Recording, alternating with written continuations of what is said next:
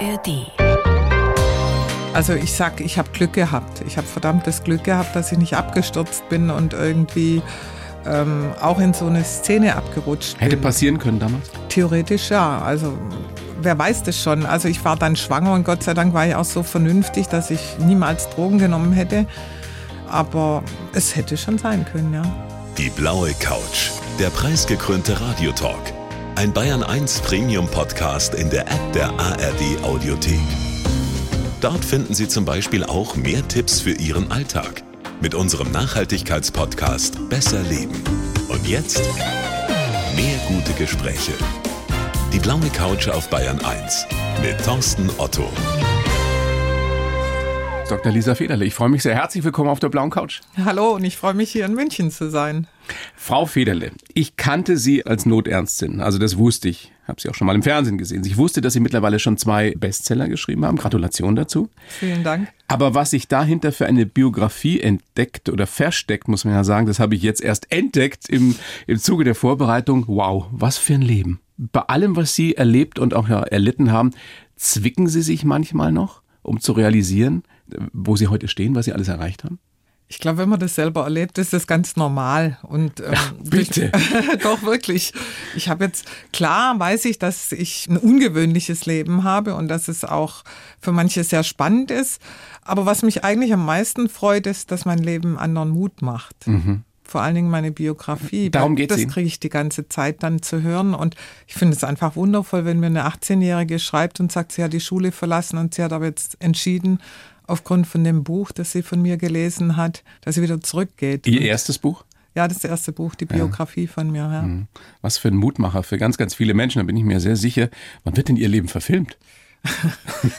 Dazu kann ich jetzt nichts sagen. Haben Sie schon Verträge unterschrieben? Nein, nein, nein, aber ich werde immer wieder gefragt. Anna hat ja schon gesagt, Anna, los, sie wird gern hier schreien. So, und das können wir uns ja gleich mal anhören. Da gibt es nämlich schon eine sehr prominente Bewerberin für eine potenzielle Hauptrolle. Wenn jemals das Leben von Lisa Federle verfilmt wird, dann möchte ich mich hiermit gerne dafür bewerben, die Hauptrolle zu spielen. Lisa Federle, forever, yeah. Großartig. Tolle Schauspielerin, Anna Los, auch eine Freundin. Ich glaube auch Ihr Mann, äh, Jan-Josef Liefers. Ihr kennt euch sehr gut, ne? Wir kennen uns sehr gut und wir mögen uns auch sehr. Und wahrscheinlich treffe ich ihn auch die Woche wieder. Das ist aus einer tollen SWR. Doku von den Kollegen beim SWR über Sie und Ihren inspirierenden Weg kann man auch gucken noch in der ARD-Mediathek ist das zu sehen. Wenn Sie es mal auf den Punkt bringen, wie weit war denn der Weg tatsächlich von der alleinerziehenden jungen Mutter, die nicht genug Geld fürs Essen hatte, zur erfolgreichen bekannten Ärztin und Autorin von heute? Also das ist natürlich schon über Jahre gelaufen. Ich bin mit 17 schwanger geworden, mit 19 habe ich das zweite Kind bekommen. Dann habe ich festgestellt, dass der Vater der Kinder Drogen nimmt. Ich kannte das alles gar nicht. Ich komme aus einem sehr, sehr christlichen Elternhaus. Sie waren 17, als Sie schwanger wurden. Ja. Ne? 17. Und mein Vater ist mit elf gestorben an einem Kunstfehler von einem Arzt und ich wollte immer Ärztin werden. Das hatte ich mit neun schon entschieden, also mhm. nicht erst nachdem mein Vater gestorben ist. Und dann hatte ich aber weder Hauptschulabschluss noch mit der Reife noch Abitur, musste alles nachmachen und musste mich auch durchschlagen mit den zwei Kindern, weil ich dann erstmal alleinerziehend war. Und es war natürlich schon hart. Und oft habe ich gedacht, ob ich das mal schaffe, Abitur nachzumachen und Medizin zu studieren. Aber ich habe immer an den Traum geglaubt. Und deswegen ist mir das auch so wichtig, anderen das mitzugeben. Ja, ja wenn man einen Traum hat, dann sollte man daran festhalten. Ganz genau. So ist das. Wenn Sie nicht diese harte Jugend gehabt hätten, wären Sie heute so eine, so eine gute Ärztin? Wahrscheinlich nicht. Deswegen kämpfe ich auch ziemlich, ich bin ja politisch auch noch tätig. Weil Ihr Tag hat mehr als 24 Stunden.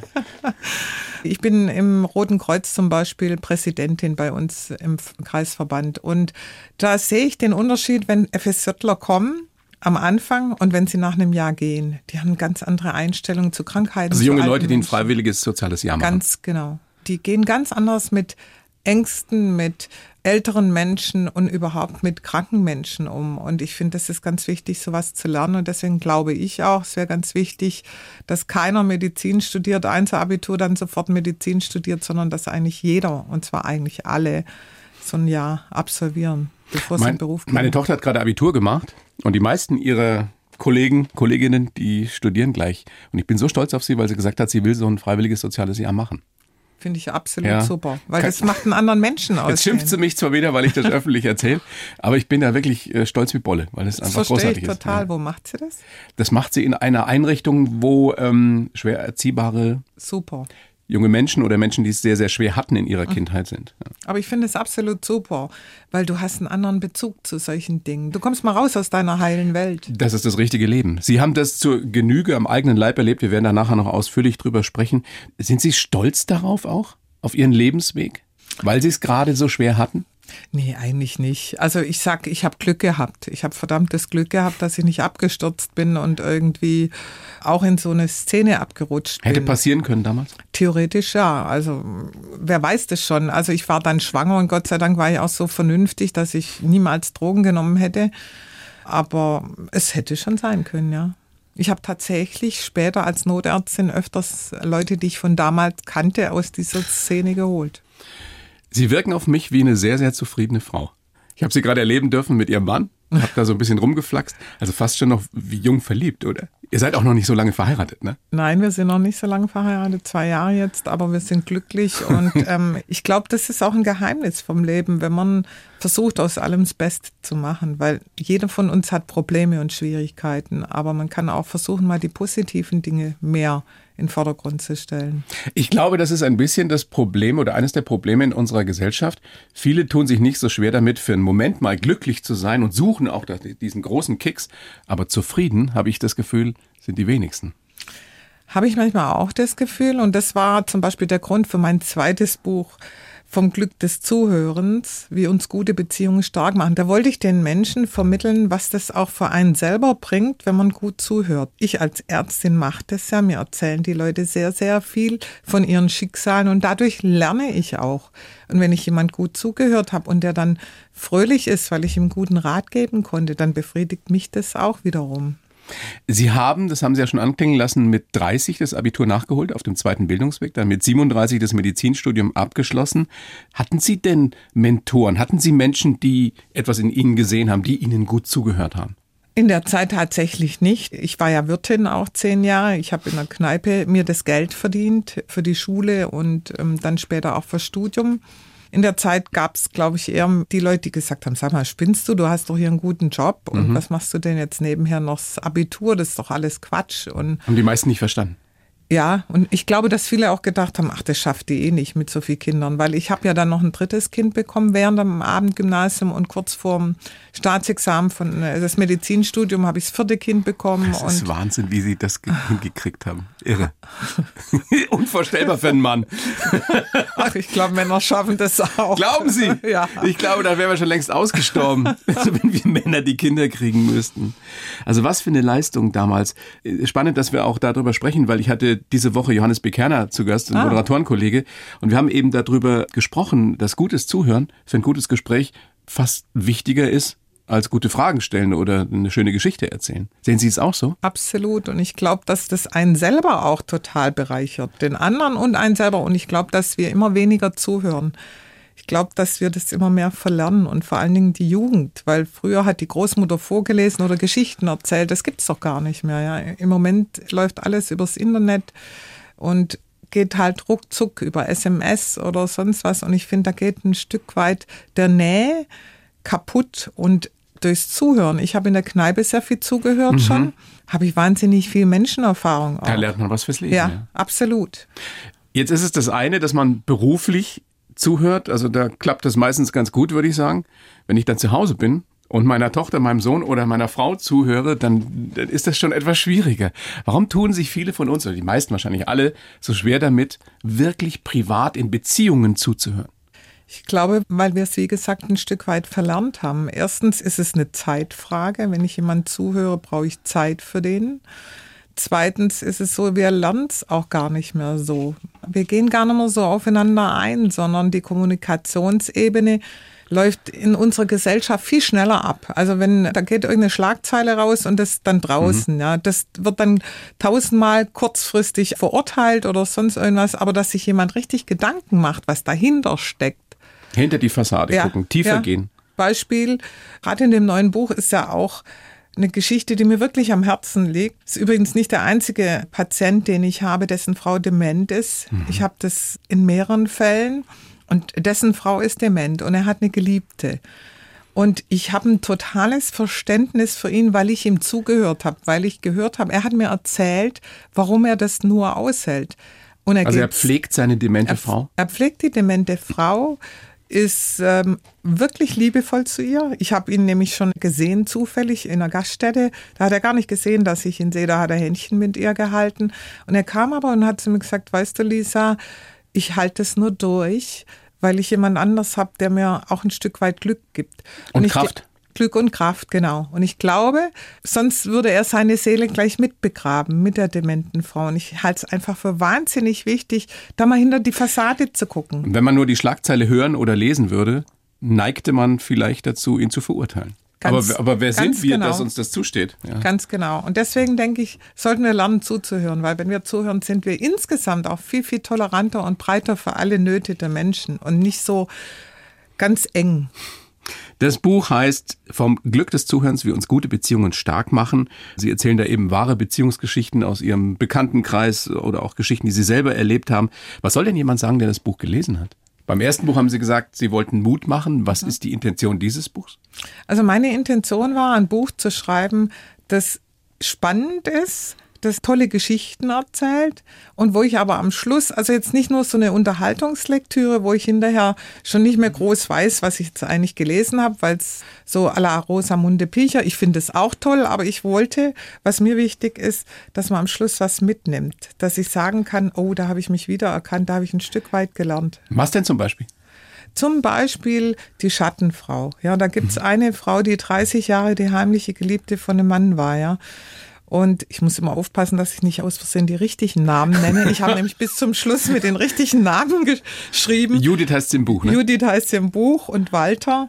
Eigentlich will ich da gar nicht alles verraten, aber an ihr sieht man, Judith wollte nicht wahrhaben, dass es ihr wegen Walter total schlecht geht. Ich habe überhaupt kein Problem, wenn jemand eine Beziehung nebenher hat oder die Geliebte ist oder so. Soll jeder machen, wie er will. Aber du musst immer noch mal nachdenken, macht mich das wirklich glücklich? Bin ich da drin? Aber das kann doch glücklich? niemanden glücklich machen über so viele Jahre, oder? Das ist das, was ich mir dabei gedacht habe. Wenn das ein halbes Jahr oder ein Jahr geht und sie immer noch hofft, dass er seine Frau vielleicht verlässt. Aber 30 Jahre lang die zweite Geige spielen, in Anführungsstrichen. Wie oft muss ich mich selbst verleugnen? Ich tue mich da auch sehr schwer damit, mhm. also gerade mit dieser Geschichte. Ja. ja, diese Geschichte fand ich auch sehr hart. Wobei sie ja irgendwann dann glücklich endet. Aber das will ja. ich jetzt nicht verraten, ja. Aber die finde ich hart. Aber ich habe auch eine Freundin beispielsweise, das kommt in dem Buch gar nicht vor, das ist ganz neu, die Geschichte. Die hat einen Mann kennengelernt, dessen Frau akzeptiert, dass er eine andere noch hat. Und weil die mit ihm keinerlei Berührung mehr haben möchte. Und die haben eine offene Beziehung. Und ich bin jetzt mal gespannt, wie lange das geht und wie lange meiner Freundin das gut tut. Ich Können Sie sich nicht. sowas vorstellen? Das ist ja etwas, was immer mehr en vogue kommt, habe ich das Gefühl, jetzt nicht nur bei ganz jungen Leuten, sondern auch bei, bei mittelalten Leuten. Neue Freiheiten, offene Beziehungen, all sowas. Polyamorös zu sein, ist ja auch etwas, was viele sich vorstellen können. Ich ehrlich gesagt nicht, wäre mir viel zu anstrengend. Also aber, mir wäre das auch zu anstrengend, drei Männer gleichzeitig zu aber, handeln. Aber mehr, ja, aber mehr Freiheit heißt ja auch mehr Leid, oder? Mehr Freiheit heißt mehr Leid, aber mehr Tiefen heißt auch mehr Höhen. Mhm. Also für mich war das immer eine Frage vom Leben, ob ich so eine Gerade haben möchte oder lieber ab und zu Höhen und Tiefen. Beziehe ich jetzt aber nicht unbedingt auf Beziehung. Ich persönlich bin froh, dass ich einen Partner habe und bin eigentlich auch mit dem glücklich. Ich war in einer Partnerschaft und der Mann war tatsächlich verheiratet. Allerdings und der war, war auch noch prominent. Ja, ja. Red so Schlauch. Ja. ja Grünen Politiker. Ja, ja, genau. Und ich war mit dem aber elf Jahre schon glücklich. Aber es war auch nicht die typische geliebten Geschichte. Haben Sie nie gehofft, Urlaub dass er seine Frau verlässt? Doch, habe ich manchmal schon, aber ich hätte nie irgendwie Druck gemacht und ähm, da habe ich ihn zu sehr verstanden. Aber das möchte ich jetzt nicht ja, ja, alles nee. im aber Detail erzählen. Aber am Anfang war ich ganz froh, weil ich keine enge Beziehung wollte.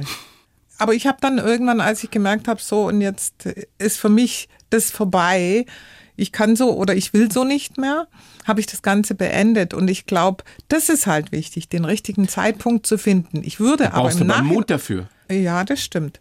Aber ich würde im Nachhinein bereue ich keine Minute von dieser Beziehung. Und ich glaube, deswegen kann ich auch nicht sagen, grundsätzlich ist das falsch. Aber ich war auch nie so eine Schattenfrau, sondern das war bekannt, dass wir zusammen sind. Wir Das waren heißt, zusammen im Urlaub. Alle drei wussten Der hat die davon. Kinder und mit letztendlich ist es ja erzogen. auch das einzige Kriterium, dass es den Beteiligten gut geht damit. Genau, ganz genau. Und was die Gesellschaft dazu sagt oder äh, wer auch immer, sollte uns eigentlich wurscht sein. Ganz genau so ist es. Deswegen denke ich auch, man sollte immer die Geschichte dahinter kennen, bevor man urteilt. Und wir neigen inzwischen so schnell dazu, irgendjemanden zu verurteilen.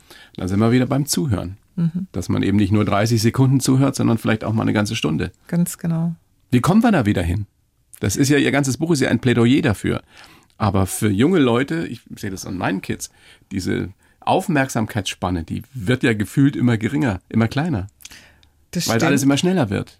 Social Media ist so ein Stichwort. Ja. Das stimmt. Die junge Generation, die schauen sich alles auf Social Media an. Die lesen kaum noch Bücher eigentlich. Ja, wobei ich habe jetzt einen Enkel, der liest von morgens bis abends. Na, der toll. macht das so wie ich Ja. früher. Und das freut mich wahnsinnig. Also es hat schon auch was damit zu tun, wie, wie gehen Eltern mit den Kindern um und wie führen sie die Kinder an was ran. Und ich finde, Bücher sind das Leben. Ich würde eher noch aufs Fernsehen verzichten als auf ein Buch. Absolut. Nur aufs Radio nicht. Nein, auf alles kann man nicht verzichten. Was kriegen Sie denn für Feedback, für Reaktionen jetzt schon auf Ihr Buch? Eigentlich super. Ja. Also wirklich richtig tolle. Und gerade äh, Kritiken oder so, die geschrieben werden, sind wirklich toll. Freut mich wahnsinnig, dass das so gut ankommt. Und hat mich ja auch gefreut, dass es gleich auf die Bestsellerliste gekommen ist im Spiegel. Vom Glück des Zuhörens, wie uns gute Beziehungen stark machen und schlechte aber auch kaputt machen können, oder? Ganz genau. Durch eine schlechte Beziehung kann ich krank werden. Auch diese Auch Situation- körperlich krank. Ja, natürlich. Also ich kann richtig Magenprobleme kriegen, ich kann Dauerkopfschmerz kriegen, ich kann Rückenschmerzen kriegen. Es Depressiv werden wahrscheinlich. Depressiv sowieso, Angstzustände. Es gibt ganz viele psychosomatische Erkrankungen, ja. Und da ist auch der Haken dran.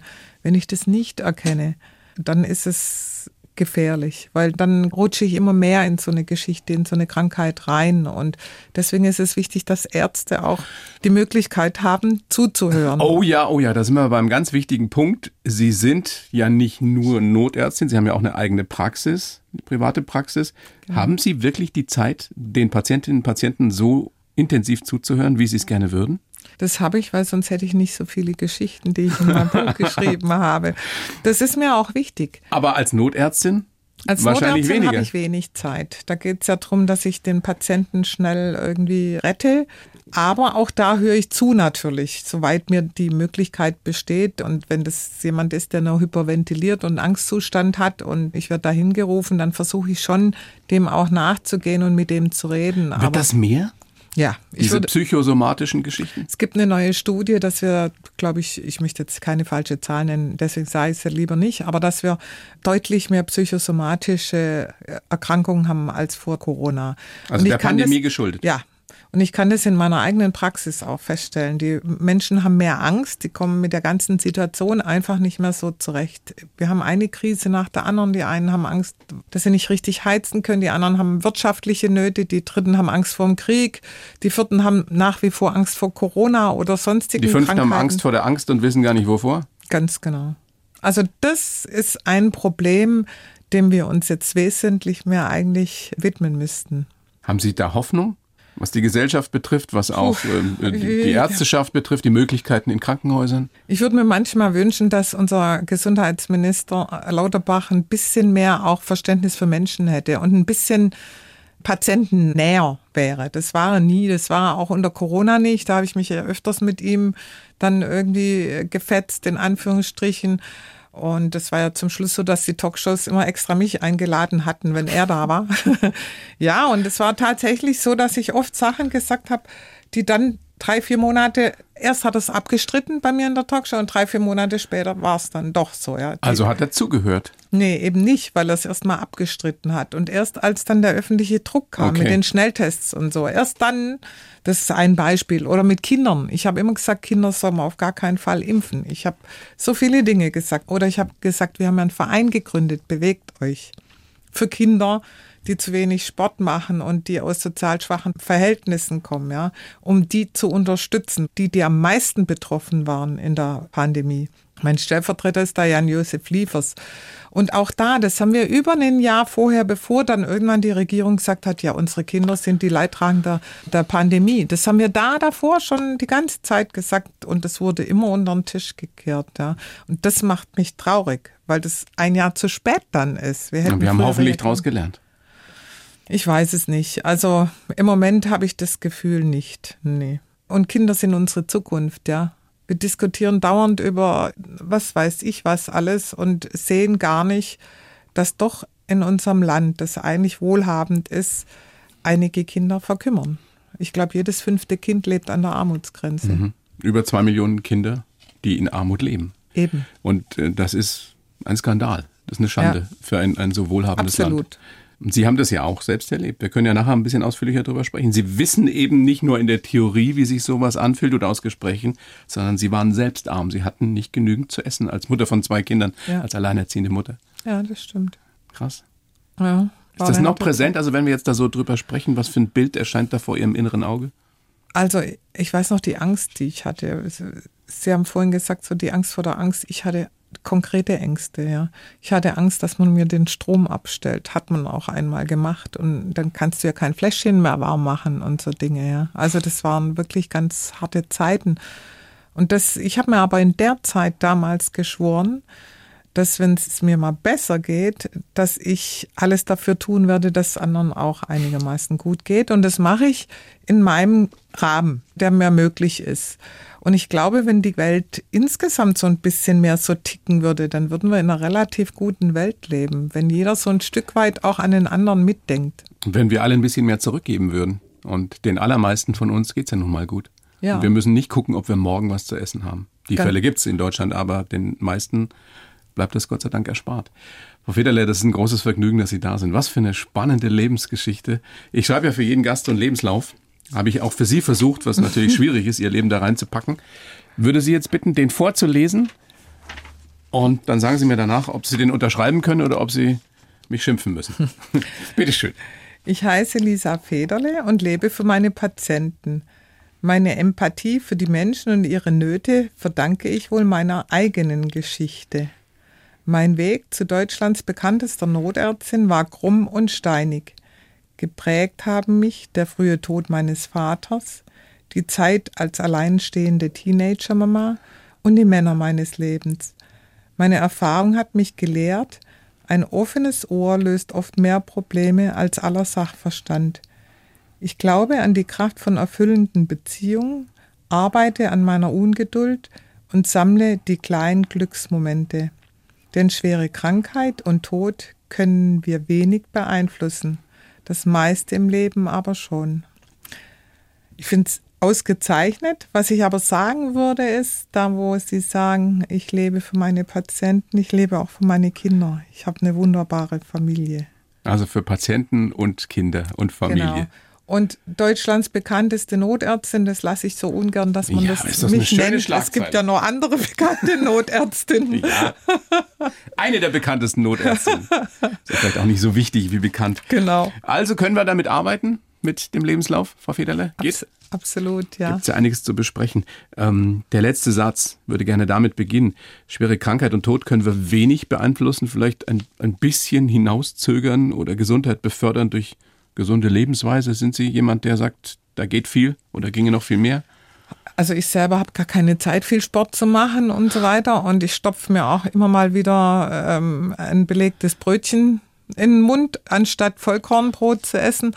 Allerdings glaube ich schon, dass man gesund leben kann. Aber ich glaube, zu einem gesunden Leben reicht nicht nur sich gesund ernähren und äh, Sport Bewegen, zu machen, ja, sondern? sondern es gehört eine gesunde Seele dazu. Und die wird oft beeinflusst von einer gesunden oder einer kranken Beziehung die genau. man so pflegt. Da sind wir wieder bei dem Thema. Oder aber auch, was auch wichtig ist, es gibt ja Menschen, die wollen gar keine Beziehung. Aber ich glaube, dann ist es wichtig, wenn du eine gute Freundin oder gute Freunde hast.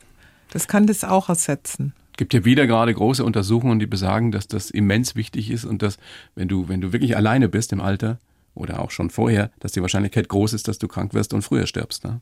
Ja klar, ich meine, das sehe ich ja oft genug bei meinen Patientinnen oder meinen Patienten, ja, die dann ganz einsam vor sich hin vegetieren. Und am schlimmsten fand ich mal, das Beispiel, wo ich als Notarzt hinkam und der Mann lag knapp an der Haustür, also direkt davor. Du hast gesehen, er hat den Hörer noch versucht in die Hand zu nehmen und hat sich dann es vorgekrochen und ist elendlich dort gestorben, bevor es überhaupt jemand gemerkt hat. Und aufgefallen ist es, weil sich die Zeitungen im Briefkasten gehäuft haben. Dann haben die Angehörigen den Notarzt geholt und der muss mindestens drei Tage versucht haben, irgendwie noch an die Tür zu kommen. Ja, also das, ja, sowas finde ich, das, ich finde, sowas muss in unserem Land nicht sein, ja. Aber es gibt ganz, ganz viele Menschen, gerade alte Menschen, die allein sind, die einsam sind. Ja. Auch wieder spannend, wenn man sich diese Blue Zones anguckt, also diese Gegenden auf der Erde, wo die Menschen besonders alt werden. Da ist ein ganz entscheidender Faktor, das soziale eingebettet sein. Ganz Selbst genau. wenn die eben äh, Witwe sind oder Witwer, haben die dann Freunde, Bekannte, die sich kümmern gerade. Ganz genau. Warum kriegen wir das nicht hin bei uns? Oder zu wenig?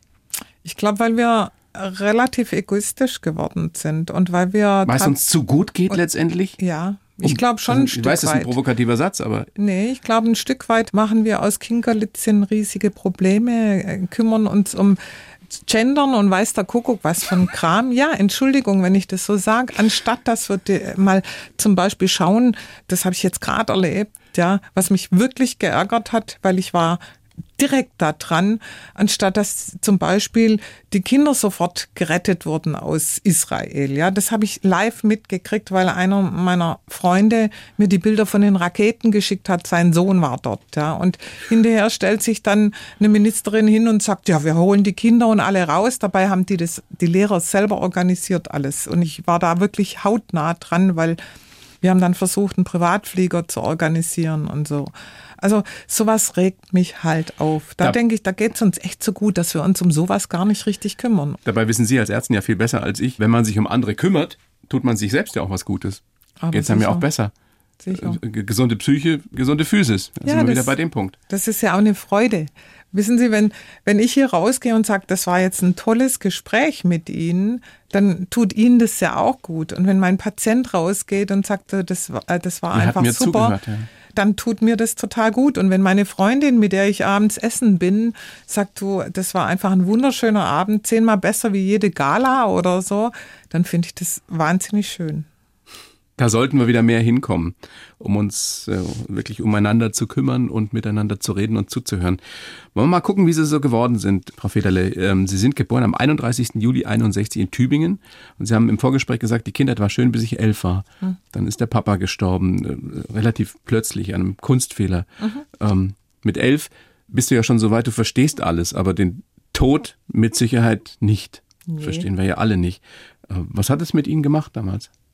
Das hat mich einsam und verzweifelt gemacht, weil mein, ich war so ein Papakind. Ich habe vier Brüder und bin das einzige Mädchen und meine Brüder waren so die Mama-Söhne und ich war das Papakind. Ja, und ich habe alles verloren von einem Tag auf den anderen.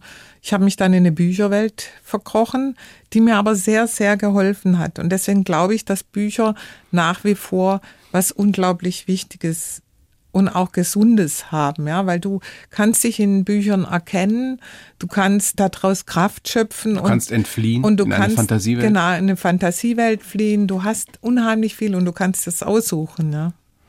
Ihre Mutter ist vor kurzem gestorben mit 91. Ja. Die war Ihnen damals aber wohl auch nicht so die große Stütze, ne? Nee, das war für sie natürlich auch schwierig, ja. Ich komme aus, wie gesagt, einem sehr konservativen Elternhaus, pietistisch. Das ist sehr, sehr oh. fromm, ja. Und das war für die natürlich ein Schlag ins Gesicht. Aber das Schicksal ist schon verrückt. Meine Mutter ist vor kurzem gestorben, vor circa drei Wochen. Und, ähm, oh, so frisch erst. Ja, ja. Und ich saß mit meinem Mann auf dem Sofa und dann klingelt das Telefon und die Leitstelle war dran und sagte mir einen Straßennamen, sagte zu mir, ich hatte gar keinen Dienst. Ich werde auch selten noch als Notarzt geholt, wenn dann nur bei Großereignissen, wenn irgendwie was Schlimmeres ist als leitende Notärztin. Auf jeden Fall sagte die Leitstelle zu mir, ähm, Lisa, kannst du bitte in die und die Straße fahren? Wir haben einen Notfall dort, einen Schlaganfall und wir haben keinen Notarzt gerade zur Verfügung. Und ich höre die Straße und frage nach der Hausnummer, und zwar die Hausnummer von meiner Mutter und ich habe meine Mutter als Notärztin geholt, ja. Mhm. Das war jetzt gerade vor. Und dann hat sie noch zehn Tage gelebt. Ich habe sie noch sehr eng begleitet. Aber an dem Beispiel denke ich auch wieder, irgendwie gibt es im Leben Dinge, die man sich so nicht erklären kann. Nee. Geil, das ist irgendwie völlig verrückt. Ja, verrückt, total. Ja. Aber ihr hattet euch ja auch wieder ausgesehen, ja, ja, gesöhnt und wieder ich, ich war immer wieder zu Hause, das war nicht das ja. Problem, ja klar. Aber dass ich ausgerechnet da hinkomme, das ist schon verrückt. Also mit elf, damals ist ihr Vater gestorben. Mhm. Dann mit 17 werden sie schwanger. Und sie haben gesagt, ich kam von der Puppe zum Kind. Mhm. Wie meinen Sie das? Weil Sie selber noch ein halbes Kind waren? Ich wusste gar nicht, wie es geht, sage ich jetzt mal übertrieben. Naja, ja. offensichtlich ja schon. nee, hat, nee, hätte ich gewusst, dass ich so früh schwanger, also ich hatte eine Freundin, die hat ein halbes Jahr mit einem Mann geschlafen und ist nicht schwanger geworden. Da dachte ich, ich habe auch ein halbes Jahr Zeit. Klingt jetzt blöd, so naiv waren total. Sie? Total. Total. Ich, nicht Sie, aufgeklärt im Endeffekt? Nein, überhaupt nicht. Also Sie müssen sich überlegen, ich war ein Kind, das durfte auf keine Party, durfte keine Hosen anziehen, durfte in kein Kino, durfte keine Popmusik hören. Ich durfte keinen Tanzkurs machen, das war alles verboten. Stimmt ja. dass Ihre Mutter Sie sogar auf eine Klassenfahrt begleitet hat? Ja. Wie alt waren Sie da? 14. Mhm. Horror. Horror, oder? Mhm. Das ist absoluter Horror. Oder ich muss jeden Liebesbrief, den ich bekommen habe, musste ich vor den Augen meiner Mutter dem Jungen zurückgeben. Stimmt das, dass Ihre Mutter Sie auch mal vor die Tür gesetzt hat? Ja, mit 17. Als Sie schwanger waren? Nee, nee, da war ich noch nicht schwanger, aber da bin ich eines Nachts mal spät nach Hause gekommen und da war es ja einfach zu viel. Ich meine, ich möchte insofern meine Mutter in Schutz nehmen, ein Stück weit, weil sie war ja auch Witwe und sie hat fünf Kinder. Und ich glaube, das war schon auch für sie eine harte mit Zeit. Mit Sicherheit. Ja, das ja, darf Sicherheit. man auch nicht vergessen. Was für eine Lebensphase. Und dann kommen sie vom Regen in die Traufe, Sie haben es schon erzählt, der Mann, gewalttätig, drogensüchtig. Ja, das. Wussten Sie das oder haben Sie das erst so langsam mitgekriegt? Das habe ich erst. Also ich dachte mir irgendwann, dass der kifft, weil ich gemerkt habe, ich wusste am Anfang nicht, ist das, hat der getrunken oder was macht der? Weil ich kannte mich damit nicht aus, überhaupt nicht. Also von Drogen hatte ich praktisch nichts gehört bis zu dem Zeitpunkt. Und eines Tages finde ich übrigens in der SWR Doku, finde ich das super gemacht, wie die da so ein Bild gezeichnet haben, wie ich nach Hause komme, ihn aufs Sofa leg, weil ich merke, irgendwas stimmt mit ihm nicht. Und ich wollte ihm die Schuhe ausziehen und habe eine Spritze in seinem Socken gefunden. Und dann war mir das klar. Und daraufhin habe ich ihn verlassen, weil ich wusste, das geht nicht mehr. War er auch er gewalttätig? Mich, ja, er hat mich geschlagen, mehrfach in den Bauch getreten, als ich auch schwanger war. Oh Gott. Mhm. Trotzdem, was für eine Kraft dazu gehört, so einen, so einen Mann dann letztendlich wirklich zu verlassen, weil da gibt es ja. ja oft äh, ganz seltsame Abhängigkeiten. Ja, das war echt schwer. Aber deswegen finde ich es auch wichtig, dass Frauen sowas lesen, weil das macht denen auch wieder Mut, dann es selber geht, auch zu gehen. Ja, natürlich kann man es schaffen und am Schluss stehst du dann nicht total alleine da. Und heutzutage ist es sowieso noch viel einfacher zu gehen. Aber Sie waren ja dann alleine mit zwei Kindern, alleinerziehend. Und wir haben es vorhin schon angerissen, Sie hatten keine Unterstützung. Sie hatten nicht genug zu essen. Sie haben Angst gehabt, dass der Strom abgestellt wird. Wussten nicht, ob sie einen Säugling das Fläschchen warm machen ja. können. Wie übersteht man so eine Zeit? Fragen Sie mich nicht. Also ich war völlig fertig irgendwann mal. Ich hatte dann auch wirklich irgendwann mal Angstzustände. Ich kenne das, deswegen kann ich auch meine Patienten sehr gut verstehen, weil ich selber erlebt habe. Ich habe ja in ständigem Panik gelebt, ja. Panik vor dem Ex-Partner, den ich verlassen hatte, der mich ständig bedroht hat und Panik davon, dass ich nichts zu essen habe. Ich habe dann auch mal Brot geklaut und Käse geklaut. Ähm, also ich habe schon harte Zeiten da gehabt.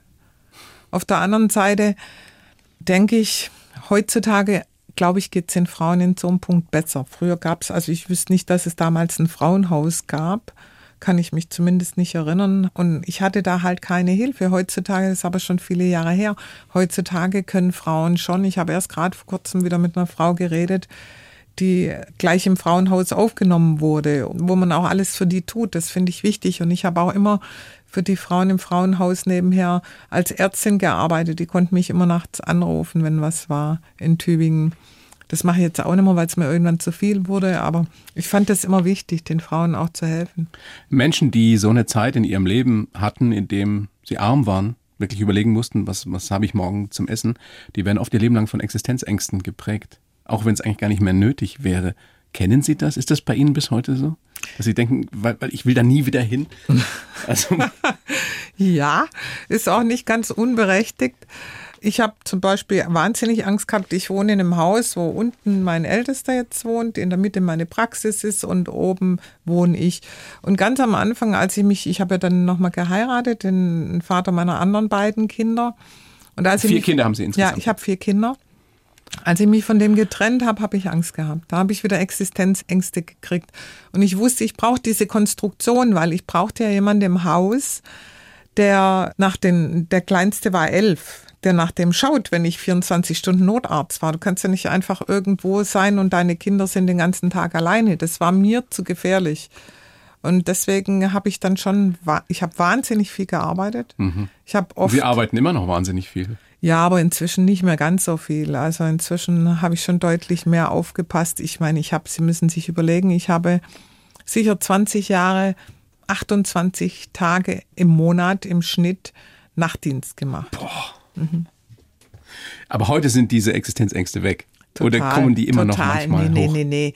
In dem Moment, wo ich dann wusste, so und jetzt kann nichts mehr passieren, jetzt, das Haus muss ich jetzt nicht mehr verkaufen im, im Notfall, da war für mich dann klar, jetzt ist gut. Und jetzt habe ich überhaupt keine mehr, nee. Also nochmal mit 30 das Abitur nachgeholt, mit 37 dann das Studium abgeschlossen, hatten Sie gerade eben Ihr viertes Kind bekommen. Man kann sich das überhaupt nicht vorstellen, wie das gegangen ist. Sie haben vorhin gesagt, Sie, Sie wissen es auch nicht mehr. Die, die, die Kommilitonen, die waren im Schnitt 10, 15 Jahre jünger als Sie. Ja klar, am Studentenleben. Keine Partys, weil sie keine Zeit hatten, weil nee. die Kinder zu Hause waren. Studentenleben, Kino und sowas gab es für mich alles gar nicht, kenne ich nicht. Das hatte ich nie. Haben Sie es nachgeholt? Nee, das habe ich nie nachgeholt. Ab und zu gehe ich mal ins Kino, aber das habe ich nie nachgeholt. aber wilde Partys? Nee, eigentlich auch nicht. Ich bin aber auch nicht so, ich muss da jetzt nicht auf wilde Partys, muss ich sagen. Nee, mir sind eigentlich gute Gespräche mit Freunden viel lieber wie jetzt eine Megaparty. Sie haben Ihre Doktorarbeit über Alkoholismus geschrieben. Ja, das war für mich pragmatisch. Aus der weil, Erfahrung mit Ihrem genau, ersten Mann? Nee, aus der Erfahrung äh, als Wirtin. Als Wirtin? Das habe ich ja alles Stimmt, Sie haben als Wirtin auch ja, gearbeitet, genau. ja. Ich habe zehn Jahre in einer Gaststätte gearbeitet und es war eine kleine Gaststätte. Das war für viele das Wohnzimmer in Tübingen. Die haben da auch Weihnachten oder Silvester immer gefeiert. Das war auch immer offen, jeden Tag. Und da erlebst du natürlich auch alles. Die kamen auch immer zu mir und haben ihr Herz bei mir ausgeschüttet, so dass ich da schon haben Sie relativ Zuhören jung gelernt. Ja, ich habe ganz jung schon angefangen, den Menschen zuzuhören und auch denen dann irgendwie Ratschläge zu geben oder zumindest zuhören. Ja. Und ähm, da lernst du einfach viel vom Leben, weil da war vom Professor bis zum Obdachlosen alles dabei. Das ist ein großer Vorteil als Ärztin, wenn man das richtige Leben kennt, oder? Absolut. Ich glaube, das, das ist was, das lernst du im Studium leider nicht.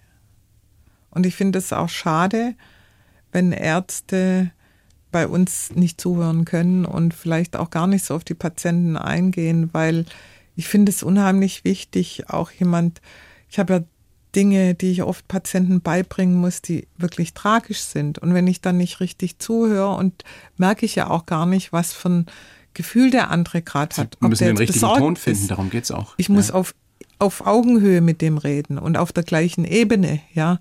Und gleichzeitig muss ich merken, und das merke ich manchmal auch nur an Gesten oder sonst was, dass der entweder was nicht verstanden hat oder zurückzuckt oder ich vielleicht nochmal ausführlicher was erzählen oder erklären muss. Und dazu gehört einfach wirklich richtig gut zuhören. Sie sind jetzt seit über 20 Jahren tätig, leitende Notärztin seit vielen Jahren in Tübingen, auch mit privater Praxis. Was ist das Beste und was ist das Schlimmste an Ihrem Beruf?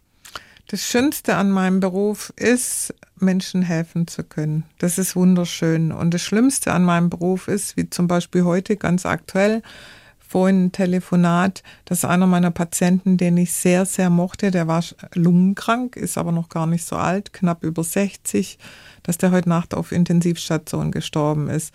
Oh und das geht mir, das geht mir nach wie vor nah.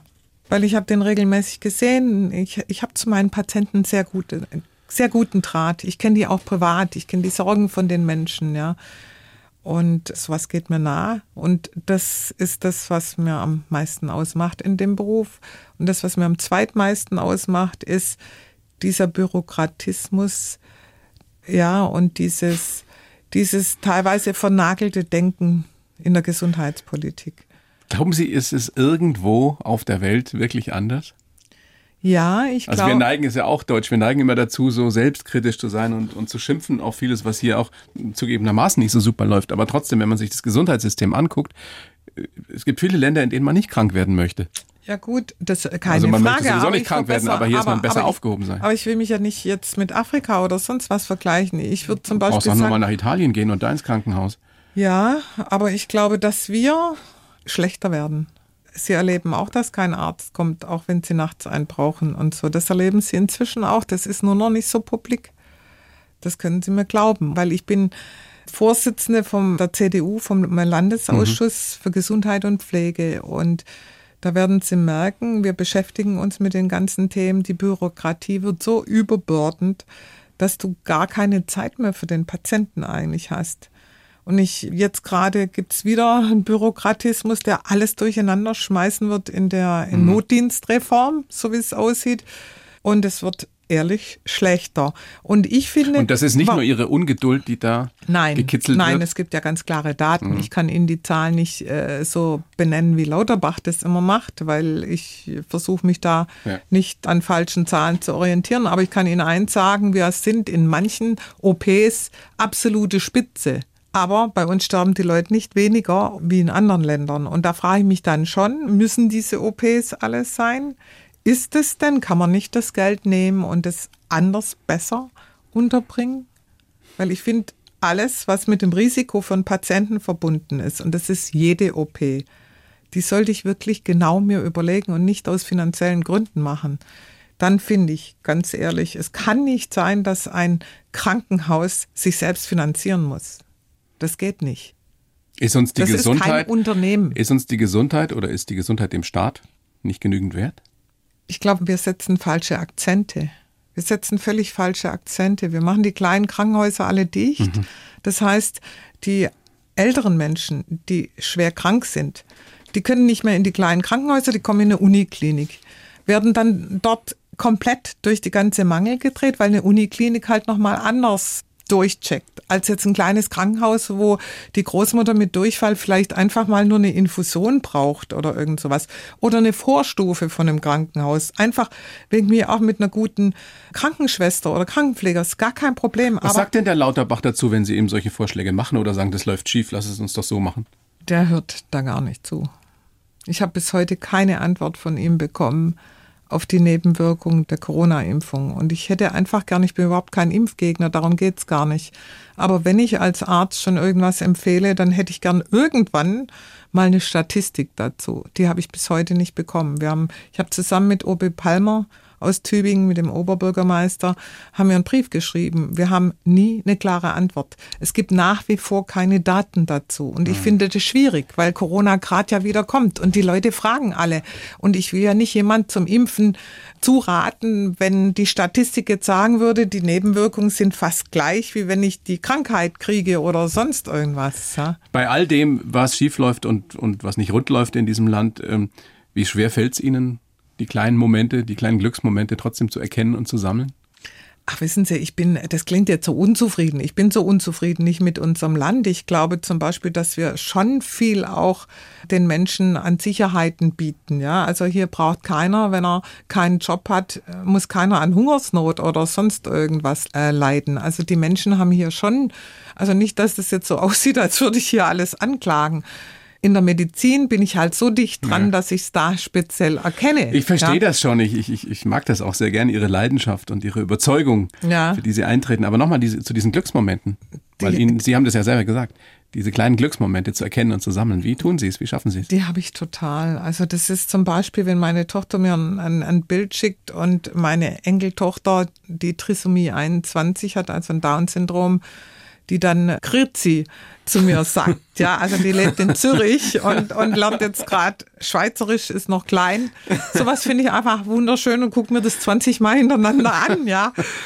Oder wenn die Sonne wie jetzt draußen scheint und ich einfach eine Viertelstunde Zeit habe, mit einem Kaffee da rauszusitzen, dann finde ich das wunderschön. Und ich glaube, das ist das Geheimnis vom Leben. Oder auf Mallorca zu sitzen? Genau. Auch schön. Ja, Da, wunderschön. da, ich weiß nicht, lebt ihr da zum Teil, kann man so sagen? Ein Ferienhaus, glaube ich. wir, haben, wir haben dort gemeinsam mit der Familie ein Ferienhaus und wir sind öfters dort. Und der Witz ist auch, dass ich eigentlich da Das ist so ein Vorort von Palma und dort habe ich auch Till Schweiger und über Till Schweiger Jan-Josef Liefers und so weiter kennengelernt. Und dadurch, die sind da das ist Nachbarn, wie eine? Familie irgendwie, ja. Wenn wir dort sind, treffen wir uns immer alle. Können Sie einen schönen Gruß ausrichten? Ich habe mal Wem? mit, Till mit? Schweigers Till in Köln in einem Haus gewohnt. Er schuldet Echt? mir noch eine Flasche Wein. Mir schuldet er noch einen Heizkörper. Ehrlich, mir schuldet er noch einen Heizkörper. Beim letzten Mal hat er nämlich meinen mitgenommen, weil bei ihm alles ausgefallen ist. Ja, ja. Und er gesagt hat, es wird zu kalt. Von der Weinflasche zum Heizkörper. Du. Aber ich sag's ihm versprochen. Ja, Frau Federle. Großes Vergnügen, dass Sie da sind. Bedanke mich sehr für das Gespräch. Alles Gute, sag sehr gerne nochmal Ihr aktuelles Buch vom Glück des Zuhörens, wie uns gute Beziehungen stark machen. Vielen herzlichen Dank. Ich danke auch. Es war wunderschön, ja. Die Bayern 1 Premium Podcasts. Zu jeder Zeit, an jedem Ort. In der App der ARD Audiothek und auf bayern1.de. Bayern 1 gehört ins Leben.